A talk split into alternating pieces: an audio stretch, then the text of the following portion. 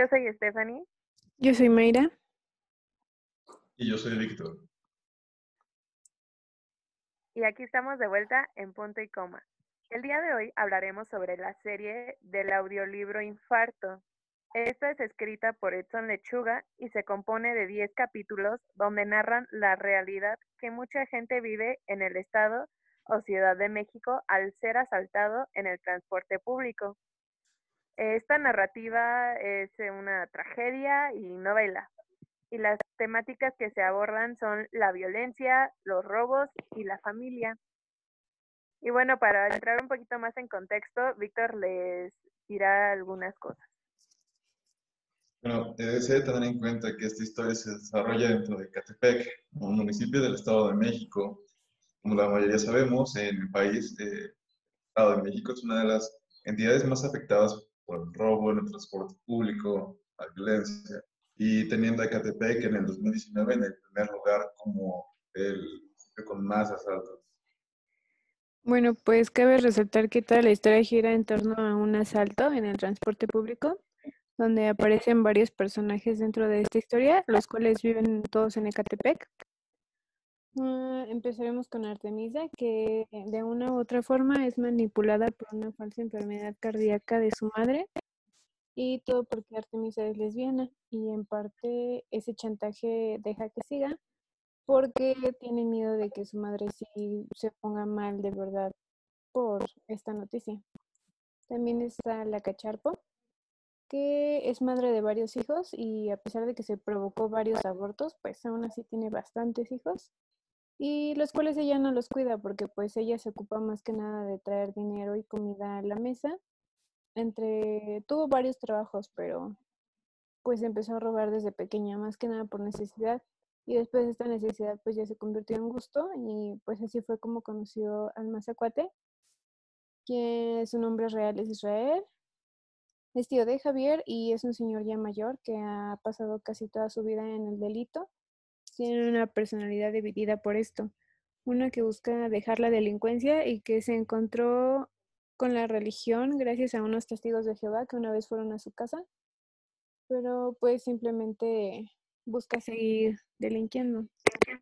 Javier, que es el primo, digo, el sobrino del Mazacuate, él va a ser papá y pues esta idea lo hace muy feliz Ah, su padre acaba de morir y lo creemos solo junto con Mariana, que es la madre de su hijo.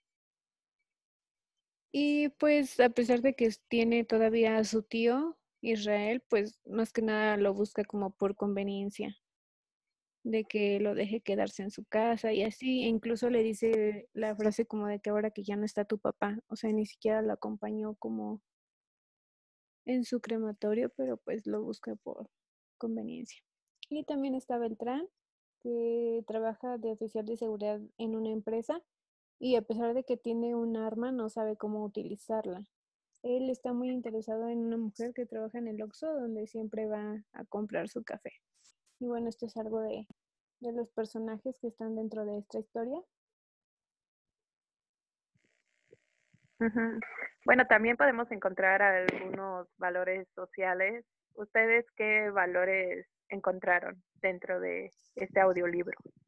Bueno, creo que uno de ellos es este, el, respeto. Eh, bueno, empezando por eh, todos los insultos que se manejan dentro, todas las agresiones dentro de la historia. También la parte en la que a, la chava no, no la respetan por su, su sexualidad. Eh, su mamá la trata mal, también, este, incluso los, asaltantes, podemos ver que han sufrido toda una vida de este, varios problemas, de mucha violencia. Incluso en, el policía, que no, nadie respeta su autoridad como guardia de seguridad y lo mandaban a hacer los mandados, a comprar teles, refrescos, los lunch. Entonces, creo que siempre está este punto de que no, no se les trata como, como merecen muchas personas. Sí, sí, bueno, yo, yo encontré la que es honestidad. porque, bueno, como dijo Mayra, esta, este, la mamá de Artemisa, pues, está, es manipulada por una falsa enfermedad cardíaca. Entonces, yo creo que ahí podemos notar principalmente lo que es la honestidad, ¿no? Y bueno, también por parte de los asaltantes y eso. ¿Tú, Mayra? Sí, creo que la justicia, porque en una parte de la historia, eh, dentro de Catepec, una, un joven de no más de 16 años, que es lo que mencionan, roba en una tienda, pero no porque él haya querido, sino porque alguien más lo mandó. Y me parece impresionante cómo es que ellos mismos toman la justicia por su propia mano, ¿no? Y que pues tiene mucho que ver como con la fama que tiene Catepec de pues ser un municipio horrible, ¿no? Sí, la verdad es de que sí tiene esa fama de, de, de, no ser muy bonito ni, o sea, que no tiene mucha seguridad.